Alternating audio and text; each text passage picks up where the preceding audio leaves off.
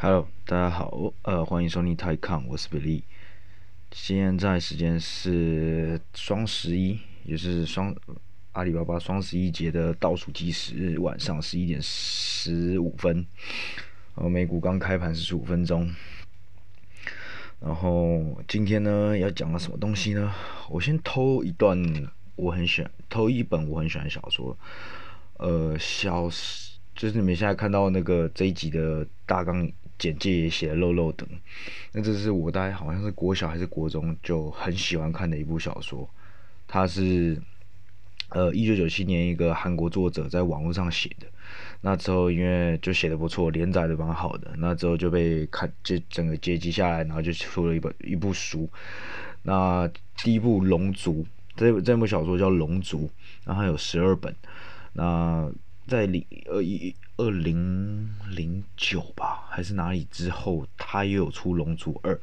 那基本上这个故事就，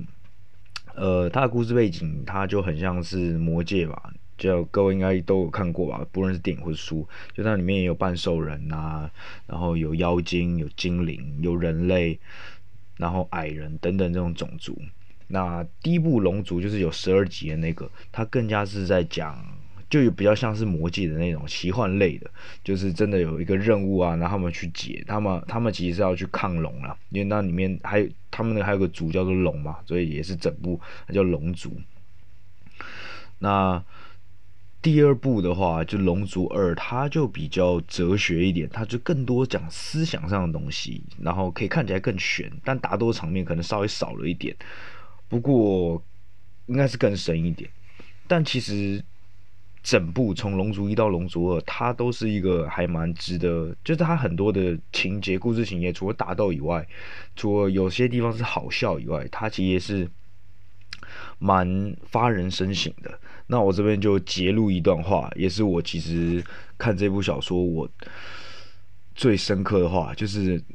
他在里面小说里面有讲说一个叫做魔法之秋的东西。让我迅速的念一下，就是美国人在一生中都有可能经历一段被称为魔法之秋的时期。魔法之秋会降临在每个人身上，并会在各个场合、不同情况呈现。如果有人偶然进入魔法之秋降临的地方，那个人就可以在这短短的秋天完成一生难忘事，并经历各种稀奇古怪的经验。然而，大部分人并不知道自己已进入魔法秋天，直到几年后或到年老时才会发现自己曾进入过。但有人发现到自己已进入一生唯一一次魔法之秋，那个人就可以在秋天落叶覆盖大地后，到冬天下雪出前。完成一件伟大的事情。OK，那我必须说，因为现在最近也变凉了吧，所以所以也是有种快进入秋天这个感觉。我必须说，这个魔法之秋就很适合形容从十一月以来发生的事情。从 N Financial 突然被被干，然后现在慢慢消息出来了，其实是马云那时候太白目，然后去搞王岐山嘛，然后。现在党目前也对中国的各个可互联网巨头也都非常的，他们现在也在推啊。这礼拜二的新的新闻叫 Antitrust，就跟那个美国他们、欧洲他们在反 FAMG 一样，反垄断法。他们现在也开始针对呃阿里巴巴、腾讯跟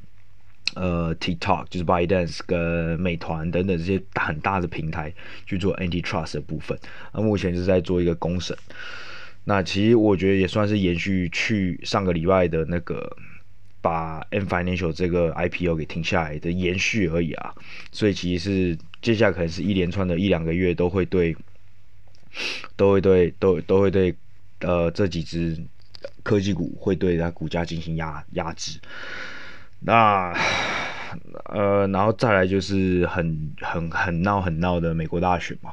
就是早上一下是 Trump 领先，下午一下拜登领先，然后股市 don't give a fuck 一直往上跑。那再来就是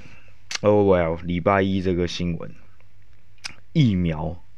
就是 Pfizer，Pfizer 就是 P F E U S，呃，Pfizer 辉瑞就是这这一家很大很大的药型巨药，呃，做药的巨头。跟疫苗公司 BioNTech 是一家德国公司，BioNTech 也有在美国上市，它的 code 是 BNTX，你们可以看一下，它今年也是涨到涨到爆炸，因为当然是因为受益于疫苗的关系啊。然后那天疫苗消息公布的时候，它也是就是涨了八趴，昨天又涨了八趴，反正很一瞬间，这只股票一有这种消息一跑就其实跑很快。那所以整个十一月就像是一个万马奔腾的感觉。那但是除了大家表面上看到，因为你们可以看到这个指数，其实那天一出来的时候，马上道琼斯就狂跑嘛。但是道琼斯跑了，另外一边另外一边厢就有些人衰小了。我那天晚上开盘前一看到这个消息，我就知道我挫赛了，完完全知道我挫赛，因为我手上大部分股票也是我本身比较喜欢的股票，是一些比较呃，就是下一个世代或者是在 bet on 中国的一些 healthcare 跟。那当然，我就算我一直喜欢讲，我最喜欢的是电商 e-commerce。那今年因为呃受益于疫情的关系，电商那是涨得非常的惊人。但是呢，呃，当这个东西这个疫苗的消息一出来，大家很憧憬，呃，这个呃这个 COVID 是可以解决之后，那当然会被卖的最严重的。也就会是像这种上半年涨成涨了三四倍的 e-commerce 的股票，因为因为基本上大家都会开始期望那些所像 Pershing Square 压倒的这些旅游业、饭店业，甚至银行，然后甚至是挖矿的，甚至传统工业，所有这些东西终于可以开始运作了。那那些所谓的 work from home。我 stay at home 股票，比如像 Zoom、Netflix 跟 e-commerce 这些，马上就会被大家抽离，因为你下一年大家 expect 你下一年的 growth 就不可能这么强劲，不会像今年一个 unexpected 的突然一个爆炸性的成长，因为你明年就不可能这样爆炸性成长，但是你今年的股价已经成长了三四倍，那请问您下一年的 earnings 要去怎么支撑你这个股股价三四倍的成长呢？所以很很很很。这也是逻辑上也是很轻松了，大家很快就马上就啪，而且市场上资金也很快就转移，马上这个 sector rotation 我们叫做就是类股轮动，很快的，我们那天就可以看到纳斯达克跟其实不只是当天而已，昨天也是，我是连续两天看着我的股票他妈血淋淋在崩盘，呃，你们就可以看到今年也算是很难得的时候，就是。纳斯达克连续两天跌了三趴多，然后但是道道琼前两天涨了五 percent，一直到今天才稍微反过来。今天终于 tech 有就是科技股终于稍微反弹了，那道琼就是一些传统类股也稍微的在休息一下，所以。今这个月这个礼拜我是非常干啊，然后尤其礼拜一很智障，因为我我我是用 First Trade，呃，我有个 account 是用 First Trade，然后就是第一整圈，然后他妈的那天他妈的大就是道琼在大涨的时候，然后纳斯达克在被杀的时候，靠腰他有二十分钟我他妈点不进去，我那时候他妈超干干的要命，我就是把他这个这个 First Trade 大概一个创办人的全家都。唉，算了，反正啊，最后是登登进去了，就就就就这件事就算了啦，好吧？啊，如果各位如果那天也有在用 First Trade，然后应该也会遇到一样问题的话，我们大家等到我们这边听众够多的话，maybe 我们可以成为一个小小的力量，来跟这个平台做一点反应，或者他可以成为我的糖果爸爸，直接赞助我，我就马上就把这以后就会这这段话就会删掉，或者这一集就会不见，我就说看 First Trade 他妈最顺利的那一种。或是其他平台，各大平台想要赶快来当我的糖果爸爸，都可以来，趁我现在很便宜的时候赶快进来。现在我是普便宜股票，我现在我现在是五年前的 Zoom 嘛，各位。好，anyways，屁话讲太多了，呃，虽然其实这集本来就大多是屁话了，啊，好吧，然后那疫苗出来这件事情，我们其实可以拆稍微拆开来。呃，先从第一件事情来看，第一件事情就是说，那所以 Pershing Square 的那个那位帅哥很喜欢很喜欢上节目嘴炮的，呃，他赌对了吗？呃，就是接下来是不是饭店业跟旅游业啊，然后然后石油矿产，而且刚好今天呃这这个礼拜石油也在狂涨，所以基本上船产是整个就在跑动，这跑动速度非常的快。那当大家资金全部都去追追这个类股的时候，你原本大家送最原本送大家追捧的类股，比如说科技股，你资金一抽走，即便你公司再屌再好，像 Amazon 再好，但是一瞬间没有人这个买盘之后一离开，这些资金一离开，你跌下来也是正常的，只是就是公司的大小跟资金离开你的程度，在那个 percentage 大概是多少，会去影响到，以及你跟当然 at the end of day 最重要的是你公司本质到底是多好，就像你们可以看到，像 Apple 跟 Google 其实就没有到跌那么多。那像医院本身是一做 e-commerce 的 Amazon，那马上就影响就比较大。然后，那所以当然，难道说我们现在就开始应该把资金全部放进，就是放进这些传产类股了吗？那首先来说，我其实原本啊，我在这件事爆发之前，我也是有布局，稍微布局一点，呃。类似这种经济 recovery 反弹的那种股票，像我手上就有一些美国银行跟着巴菲特走就对了。那但是因为当然部位不够大，所以没办法去 offset 掉我的 loss。而且因为我前面的 core 前面的前五大部位真的伤的太太大了，呃，所以所以所以这一拜比较就没办法去撑撑过撑没办法撑过。干我这礼拜。原本这礼拜之前，我跟 S M P Year Today 我赢了三十几 percent，这礼拜他妈迅速就萎缩成二十趴多，二十几趴而已。这这就是这很有点像是那种学如逆水行舟，你们知道吗？就如果如果如果你没动，但是 benchmark 动的话，代表其实你是退步的，因为你起码要跟 benchmark 动一样大。那当然最好是你可以跑，你涨的时候你要涨的比 S。呃，benchmark 就是基准指数还多嘛，那跌的时候你当然要跌比较少。那那如果当你之间是你在跌的时候，然后 S M S M P 在往上涨，那就更加不只是血如逆水行舟，它是你是你在退，然后别人在进，就是基本上就是一个你去倒撞别人的那种概念，那基本上很伤啦。在你，然后你们基本上如果持股跟我也是配置在那之前是蛮像的话，你就可以知道，或是你们会被这件事给震惊到，就是其实类股轮动它的速度，尤其在现在的市场是可以多么的快速，而且是可以多么的杀伤力是可以多么大，或者是相反的，如果你的配置刚好在美国大选前全部都转到传产的话。那你就会发现，哦，你的肋骨轮动一转的话，你可以受益于它，可以受益于多少？但也是，其实这市场已经有点不可理喻了。为什么不可理喻？我们来讲一下这件事情。首先，那个、那个、那个、那个疫苗出来了，但是它只是 Phase Three Trial，就是第三阶段 Trial。那其实往年在 Phase Three Trial，就是 FDA 的那个 Trial，就是那个测验，其实它时间是要花很久的。那大家应该知道，我们为了要赶快缩短。疫苗产出的时间，所以其实我们都有做一些让步，也 FDA 也有在加快它的进程，让这个疫苗可以比往年还要缩短很多。哦，所以 OK fine，其实你时间让你半年之内就已经到 Phase Three，其实是呃平常是不可能发生的事。这是第一个。那第二个是他在那个四万个人的 sample 里面，他说九十 percent 的人都是 effect 都是有效的。那请问剩下十个 percent 呢？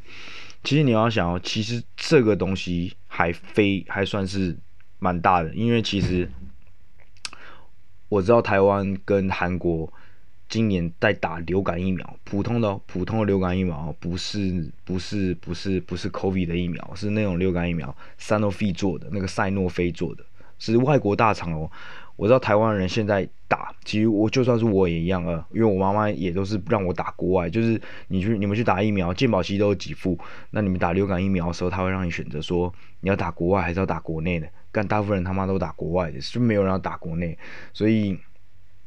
所以大家都 OK，想说国外的会比较好，啊就干，就韩国跟台湾就是他妈打了那个国外，就真的他妈就有人出事，就有人挂了。那当然。挂的那些年纪也稍微比较大，然后或者是都有一些并发症，就是有些长期的慢性病。你们可以把死因，他们目前都是把死因怪罪呃归归因于这件事情，因为有并发症。那跟早期一开始 COVID 得武汉肺炎的人，其实一开始很多人过世不一定真的是因为肺炎让他过世，而是比如说他肺可能抽抽烟就抽了六十年的人，什么等等的，或者是你们可以知道老人致死率比较高，因为他们免疫力比较低。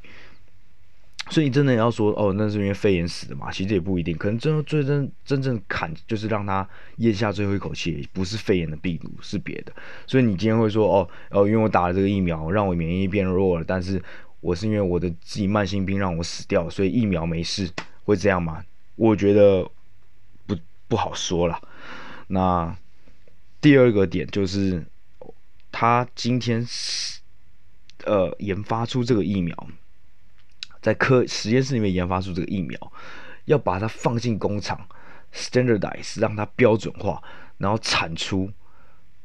你知道现在每个国家跟他订的订单都是以 million，就是以百万以上在单在计算的嘛。也就是说，你要在明年三月以前产出几百万、几千万甚至几亿的。当然应该不可能几亿，是几千万的 doses，就是几千亿几千亿几千万剂的那个几千万剂的这个疫苗出来。那请问各位可以保证，就也不是请各位可以保证啊，是他们这个大厂是有办法保证这个疫苗在量产的时候它的良率是多高？如果良率低于九十，那那个 effective rate 又是低于九十，这样子的话等于说这整批疫苗里面大概成功就是。只有八成左右的是有用的，剩下二十两成你是你打了可能会出事，好，或者是没出事，但是没效。所以也就是说，你打了，你刚好打你，你他妈十个人里面，你就是刚好那两个人被打，你打那个是没有用疫苗，你搭飞机你就中了，因为你没屁用嘛。所以好，他可能不会致死，但是他可能会让你没屁用，让你没屁用之后，你搭飞机你中了，那你这件事要又要怎么办？那难道？有可能他们又不小心说哦，那代表说这批疫苗是没屁用的吗？那所以全部都要重打，其实也不是嘛。所以所以其实这个精准率会变成说，其实现在还太早去说这件事情。那再等到真的这个良率已经提升了，那已经更加确定了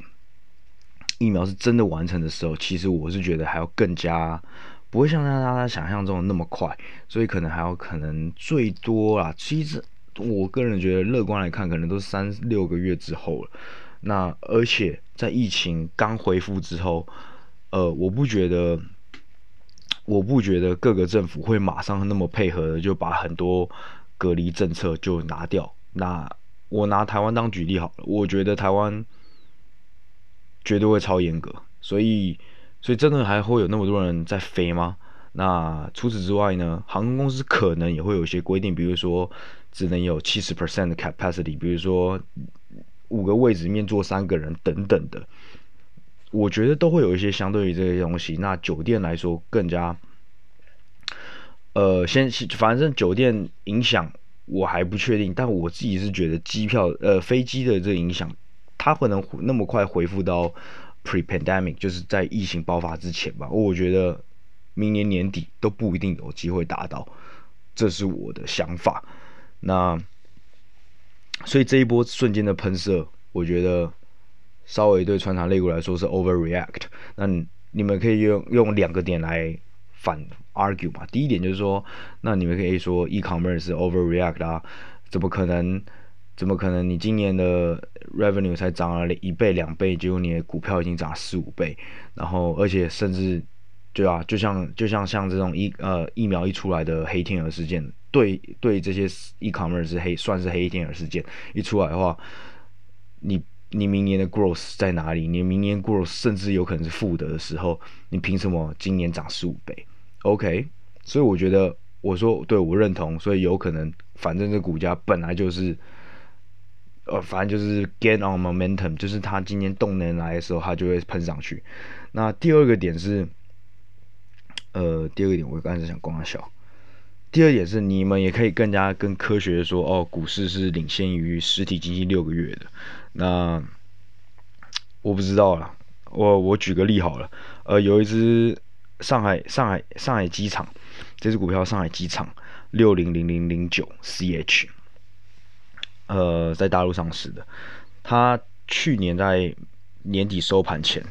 它收在七十四块七十五块左右，今天收盘的时候也是七四七五。所以你在告诉我什么？去年年底在疫情爆发之前，跟我现在，现在我这个预期明年的阶段，我给他的预期 P 是一样的。那各位觉得是合理的吗？我不知道，你可以你们可以自己去想想看这件事情，就是哎干，两只股就是同样是股票，然后都都同样都是机场，那今年基本上几乎没飞，飞不到大概二三十，飞不到两三成的去年整年的飞的量。然后，而且上海机场还有这么大的部分是国际机国际的业务，然后你现在给我回到一样的价，就是一样的价格，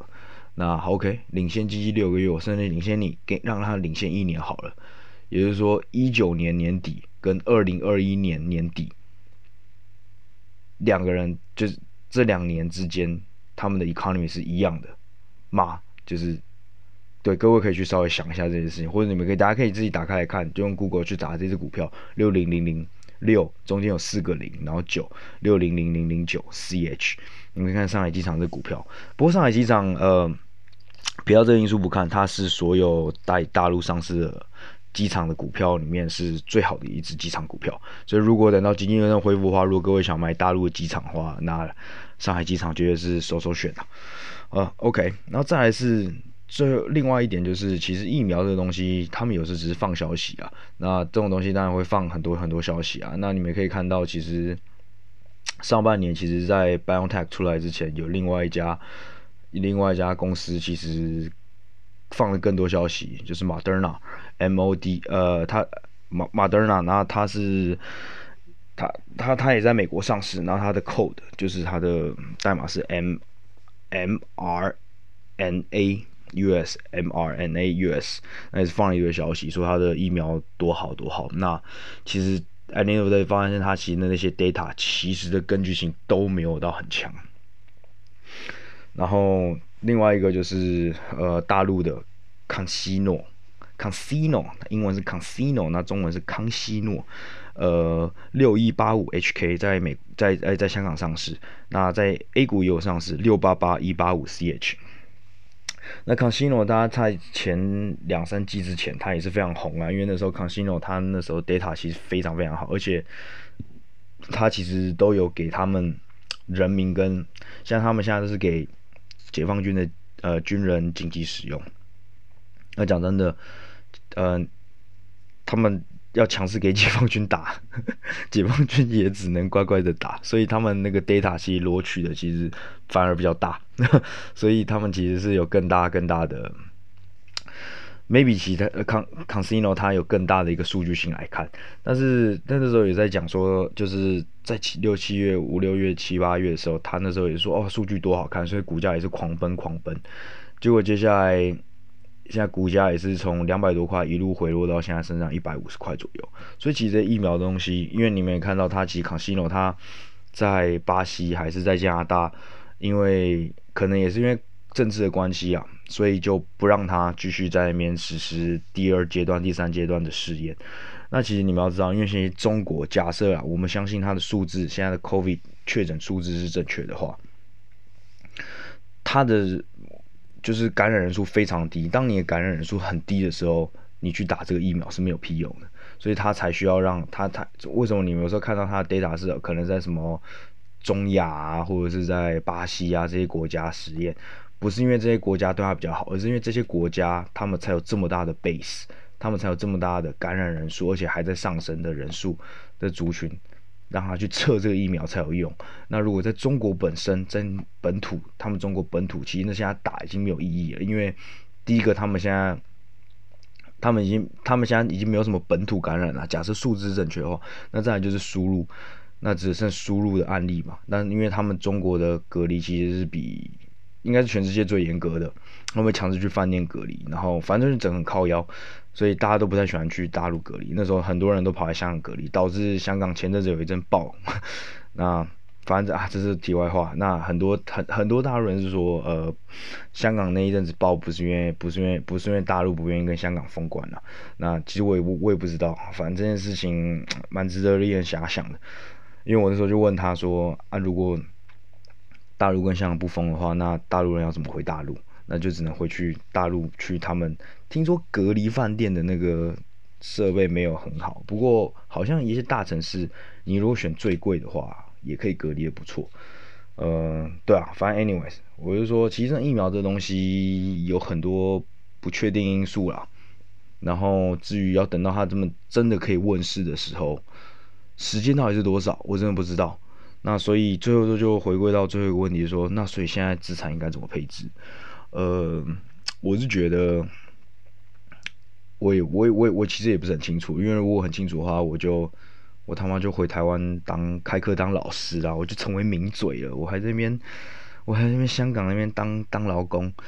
对不对？或者我现在就他妈的就直接去去借钱，然后就直接狂炒股票干。我哪知道？我哪知道？我哪知道疫苗他妈会礼拜一突然喷出来，对不对？那至于股市会怎么走，